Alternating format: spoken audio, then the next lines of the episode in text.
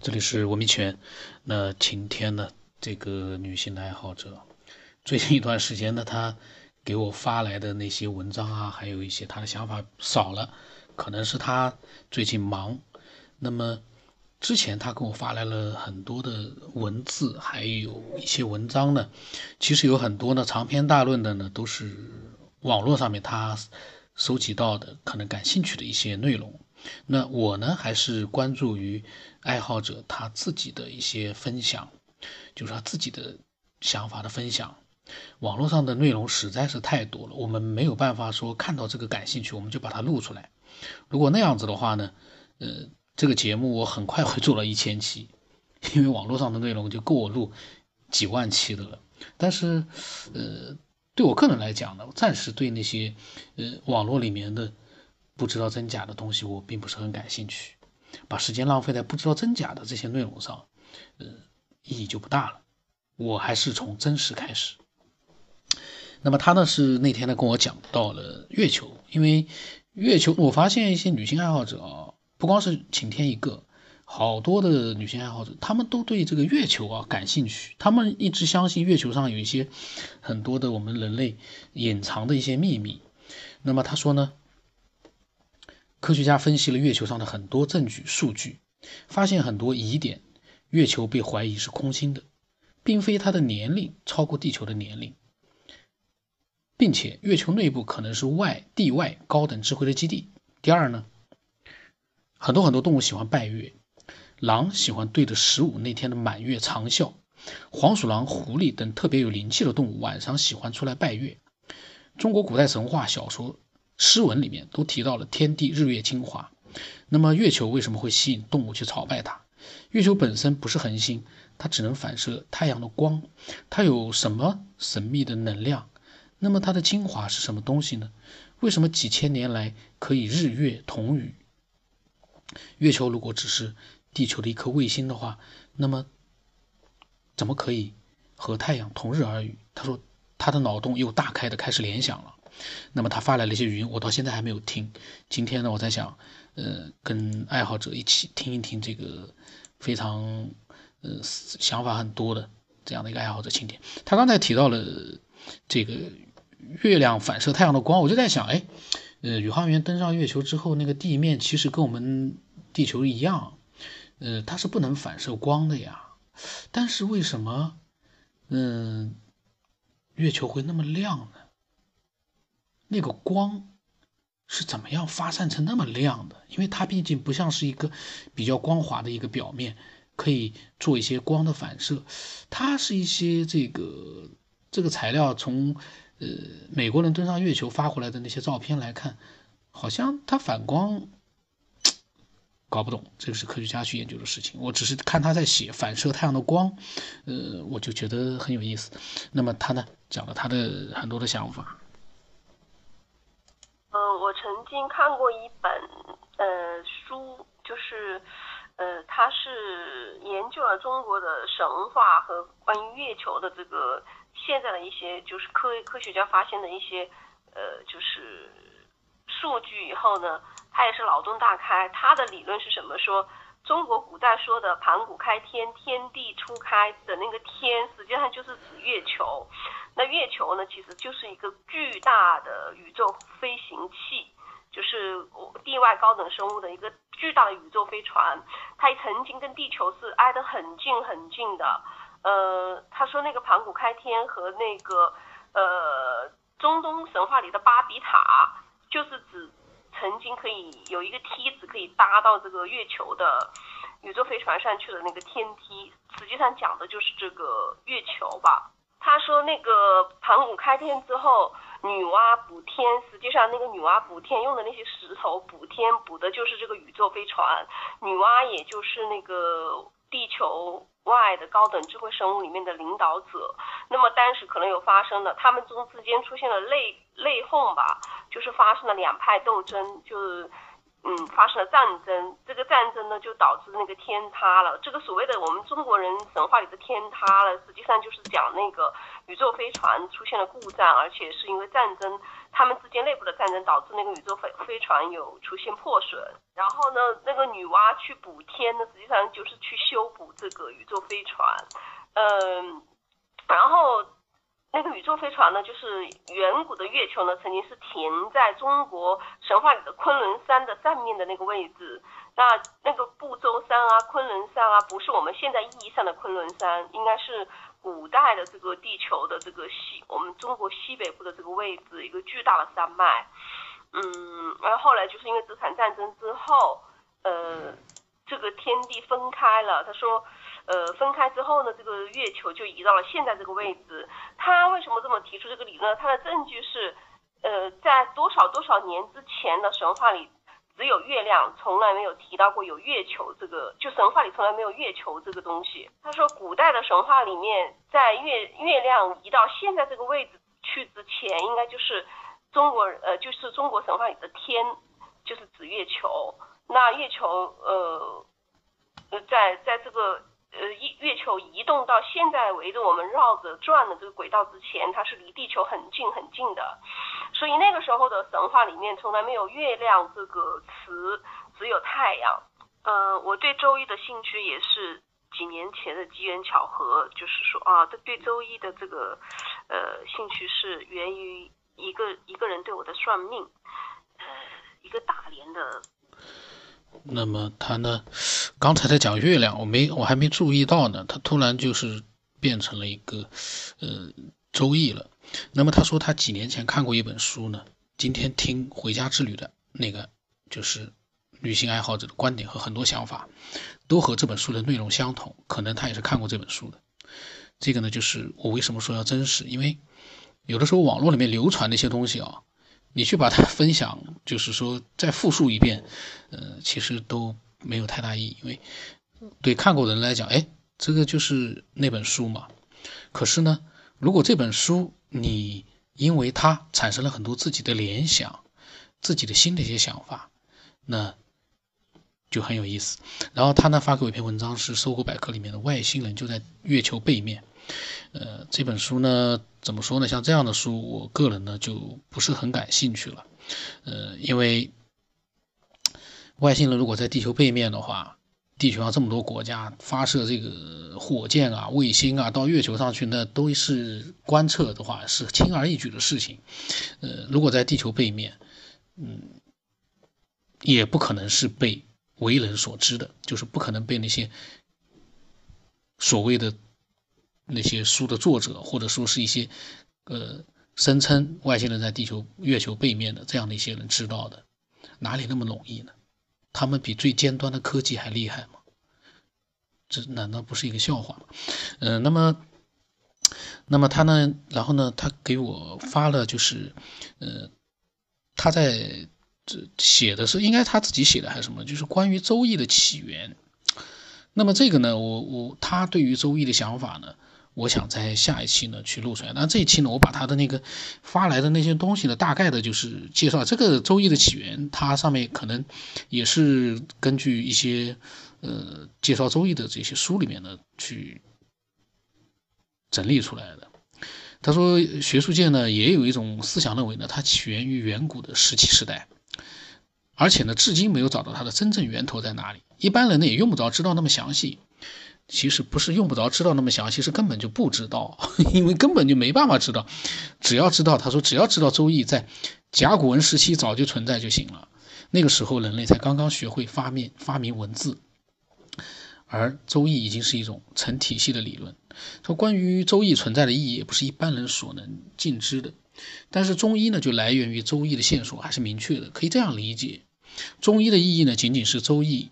意义的百分之几而已。至于说周易在现代社会的价值，你只需要知道计算机语言的二进制法和周易相同就足够了。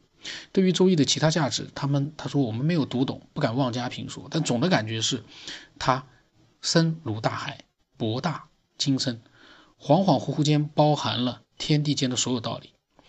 这个呢，包容一切呢，他用那个词很好，恍恍惚惚间，因为像这样的这个《周易》呢，是肯定是无疑是伟大的一篇著作，但是你把它上升到一个呃超越所有的这个你所知道的东西这样一个高度的话呢，呃，它的恍恍惚惚，我觉得就是很恰当了，因为我们其实恍恍惚惚给人的概念就是随便你去发挥想象吧，它都能在里面找到对应的东西，这就跟一个算命大师一样的，他根据一些线索。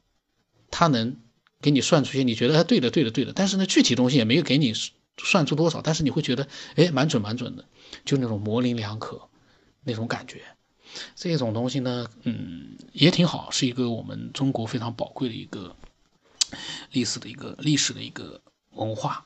那么他说呢呃里面有什么地支啊天干呀嗯记历法呀，然后呢是呃甲子的周期循环啊，然后呢。这个历法呢，有现代历法没有的长处啊，就是六十甲子呢循环往复，没有起点，没有终点，上可记几千年前，下可记人类的未来。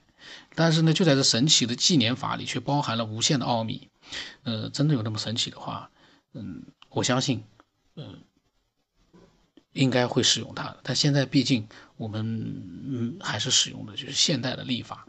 然后呢，他说又写了一些发洪水的一些记录。然后说长江洪水六十年一个周期呢，呃是非常明显的。然后呢都是间隔六十年，全流域的性质。然后呢就是，然后又是一个中国科学家收集了美国加利福尼亚州最近两百年来发生的大于六级的地震十六次，发生四次呢发生在什么什么年，是周易里面记述的那个年份，也存在一个六十七六十年周期的规律。于是呢预测到一九九二年六月份。会有什么六级、八级、六点八级以上地震？果然呢，一九九二年六月二十八日发生了七点九级的强烈地震。但是这个我在想，这个跟周易有什么关系呢？你根据它的一个时间统计出来的规律是六十年那个一个周期的话，你去推测，呃，下一个地震的年份做一个推测，我觉得也很正常。但是这个，呃，跟周易有什么关系呢？这个六十甲子循环往复，你不能因为它。是六十甲子循环往复，那么凡是出现了六十年这个周期的东西，全部都跟周一有关，这个 就有点太牵强了，这个有点太牵强了。嗯，能把这个凑在一起的话，我就觉得这个完全就是偷换概念了。如果周一说六十年，那那些洪水间隔的时间，包括黄河流域间隔的长江洪水间隔时间不是六十年，那您反过来说周一不准确吗？这个是两码事啊。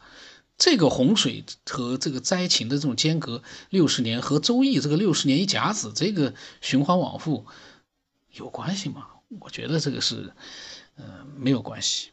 他但是呢，他说呢，从这两个例子呢里面呢，你就能说清楚周易的价值何在了吗？他说。中长期的天气预报一直是现代科学努力的方向之一，但是即便我们有了气象卫星，也不可能准确的呃做出这个中长期的天气预报。而数千年前的周易将这个问题解决了，这个周易就将这个中长期的天气预报解决了。这个要是这个这个这个能说出这样的一个话的人，真是多么的嗯怎么想的啊？说是很多老乡说嗯。一九六八年的时候，很多老乡说是什么这个一八四九年是大水，然后一九零九年大水，然后现在快到六十年了也要大水了，啊，这个六十年一周期跟周易有什么关系呢？难道把所有有六十年周期的这样一些事情全部都是归结到周易这个六十年一甲子很伟大吗？那如果说这些周期不是六十年，那是不是就证明周易是通篇的废话呢？不能这样子的。嗯，很有意思。然后他说呢，最后结局啊，他说我们在此也不想证明周易的真正价值，因为我根根本证明不了。这句话说的太对了，根本证明不了。这些例子都很牵强。但是呢，他想借周易来说明人类的文明起源问题。说以上所举例子基本上都超出了现代科学理解的范围，而这些文明的成果绝大多数找不到来龙去脉，像周易、中医、经络、针灸。在人类的文明初期就已存在。按照一般的道理呢，当事人根本不可能发现它。因此呢，他说有必要承认，呃，有必要承认呢，就是我们这次文明，就是文字发明之前，地球上曾经存在过一种高度发达的文明，但是呢，这个种文明却在一次巨大的灾难中失去了。哦，它是原文摘自，就是那个外星人在月球表面。啊，外星人在月球表面里面又牵扯到了中国的周易，然后呢，又算出了这个六十年的一个长江洪水的周期。嗯，太牵强了。这个当然有这样一些爱好者在统计这样的一些事情来证明周易的伟大。反正周易是中国的文化嘛，本来就很伟大。但是你再去另外去凑一些东西说明它的伟大，就意义不大了。周易本身就是一个，说实话，现在的人你去写一部周易写不出来啊。那个周易里面的东西确实是，呃，你不能排除它是一个高等文明留下来的一个东西，但是呢，你不能因为我们现在还在研究它，弄不明白里面到底，呃，有没有哪些秘密，你就硬把一些东西扯到它的那个伟大上去，我觉得也就太牵强了，反而会让人引发一种疑惑，甚至于引发一种反感。你把什么东西都扯到那个它的伟大上去，其实两。八竿子都打不到一起去的，你这个六十年，六十年一卡子，这个没有办法去说了。然后呢，呃，我我呢是讲，我说周易呢真的是很神奇。那这晴天就说呢，博大精深，奥妙无穷，很像人类史前文明的产物。这个很像，又说明了很多问题啊。周易到底怎么回事，我们不知道。但是呢，你推测是人类史前文明，但到底是不是，只是个猜测，最终。可能还是需要科学去找到一个真正的答案。他说呢，也像是地外高等智慧给中国人类的。他写的“中国人”（括号里面有个人类的礼物），这明显是中国人。这个这个周易不可能是外国人了，因为那就是中国人的礼物。他说：“可惜我们的科学家没有好好去研究。科学家如果说都去研究周易的话，这个世界就很难进步了。”都去研究周易的话，里面科学当然科学，呃，会有一些科学家是不是从周易里面寻找一些灵感？但是科学家去好好研究周易的话，估计是不太可能了，因为那是两条完全不同的路，周易和科学，嗯，是两个完全不同的路。那么我跟他讲，我说你可以讲讲自己对周易的理解，我说你自己的。我说我对周易呢也挺有兴趣的，因为我买过周易的书，我想专门去看一看的。因为这个毕竟是一个，呃，非常非常就是有意思的一本古老的一个作品。那么，但是呢，我说我没有太多了解，看不进去。如果说把短短的人生浪费，不是浪费啊，去都去花在去研究周易上，结果人生过去了，科学也没有进步。